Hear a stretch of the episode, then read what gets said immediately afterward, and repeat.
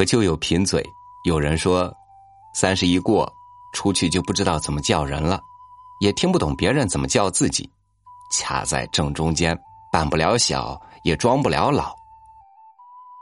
我说我就不一样，我常去和一群退了休的叔叔玩，所以一直都还是小伙子。其实，岁月在我们心里刻下的，是同样的故事。只是我们解读出了不一样的心情。与您分享冯骥才的这篇《白发》。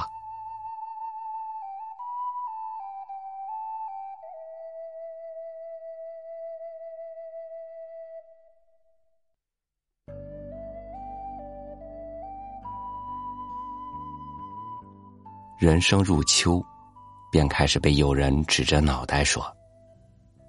呀，你怎么也有白发了？听罢笑而不答，偶尔笑答一句，因为头发里的色素都跑到稿纸上去了。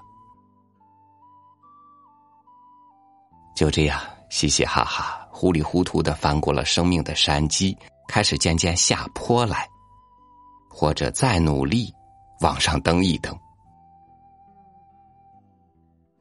对镜看白发，有时也会认真起来。这白发中的第一根是何时出现的？为了什么？思绪往往会超越时空，一下子回到了少年时。那次同母亲聊天，母亲背窗而坐，窗子躺着，微风无声的轻轻掀动母亲的头发。忽见母亲的一根头发被风吹立起来，在夕照里竟然银亮银亮，是一根白发。这根细细的白发在风里柔弱摇曳，却不肯倒下，好似对我召唤。我第一次看见母亲的白发，第一次强烈的感受到母亲也会老。这是多可怕的事啊！我禁不住过去扑在母亲怀里，母亲不知出了什么事，问我，用力想拖我起来，我却紧紧抱住母亲，好似生怕她离去。最后，我一直没有告诉母亲这究竟为了什么。最浓烈的感情难以表达出来，最脆弱的感情只能珍藏在自己心里。如今，母亲已是满头白发，但初见她白发的感受却深刻难忘。那种人生感，那种凄然，那种无可奈何，正像我们无法把地上的落叶抛回树枝上去。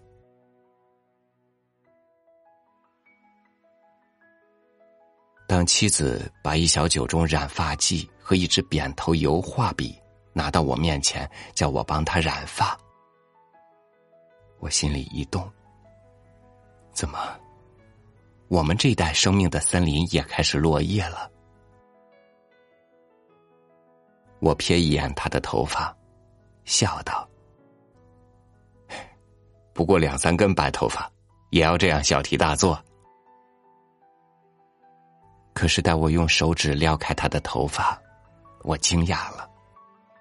在这黑黑的头发里，怎么会埋藏这么多的白发？我竟如此粗心大意，至今才发现，才看到。也正是由于这样多的白发，才迫使他动用这遮掩青春衰退的颜色。可是他明明一头乌黑而清香的秀发呀，究竟怎样一根根悄悄变白的？是在我不停歇的忙忙碌碌中侃侃而谈中，还是在不舍昼夜的埋头写作中？是那些年在大地震后寄人篱下的如苦寒心的生活所致？是为了我那次重病内心焦虑而催排的？还是那件事几乎伤透了他的心，一夜间骤然生出这么多白发？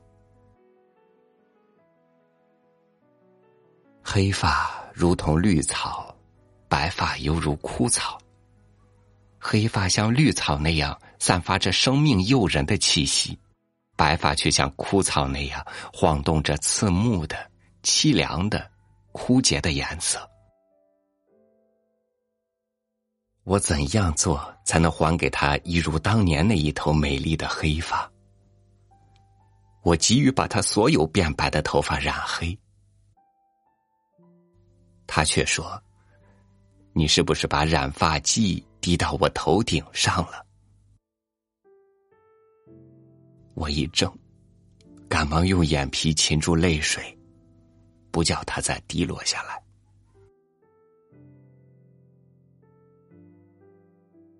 一次，我把剩下的染发剂交给他，请他也给我的头发染一染。这一染，居然年轻许多。谁说时光难返？谁说青春难在？就这样，我也加入了用染发剂追回岁月的行列。谁知染发是件愈来愈艰难的事情，不仅日日增多的白发需要加工。而且这时才知道，白发并不是由黑发变的，他们是从走向衰老的生命深处滋生出来的。当染过的头发看上去一片乌黑青黛，它们的根部又齐刷刷冒出一茬雪白，任你怎样去染、去遮盖，它还是茬茬涌现。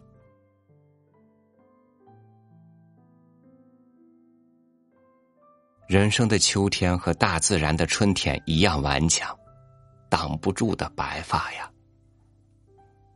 开始时精心细染，不肯漏掉一根，但事情忙起来，没有闲暇染发，只好任由它花白。染又麻烦，不染难看，渐而成了负担。这日。邻家一位老者来访，这老者阅历深，博学又健朗，鹤发童颜，很有神采。他进屋，正坐在阳光里，一个画面令我震惊。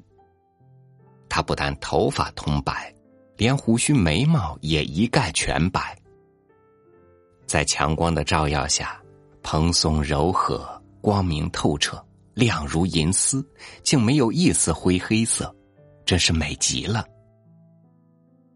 我禁不住说：“将来我也修炼出您这一头漂亮潇洒的白发就好了。”现在的我，染和不染成了两难。老者听了，朗声大笑，然后对我说：“小老弟，你挺明白的人。”怎么在白发面前糊涂了？孩童有稚嫩的美，青年有健忘的美，你有中年成熟的美，我有老来冲淡自如的美。这就像大自然的四季：春天葱茏，夏天繁盛，秋天斑斓，冬天纯净，各有各的美感，各有各的优势。谁也不必羡慕谁，更不能模仿谁。模仿必累，勉强更累。人的事，生而尽其动，死而尽其静，听其自然。对，所谓听其自然，就是到什么季节享受什么季节。哎，我这话不知对你有没有用啊，小老弟。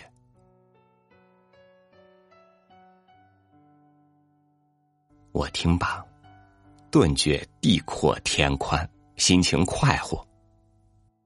摆一摆脑袋，头上花发来回一晃，宛如摇动一片秋光中的芦花。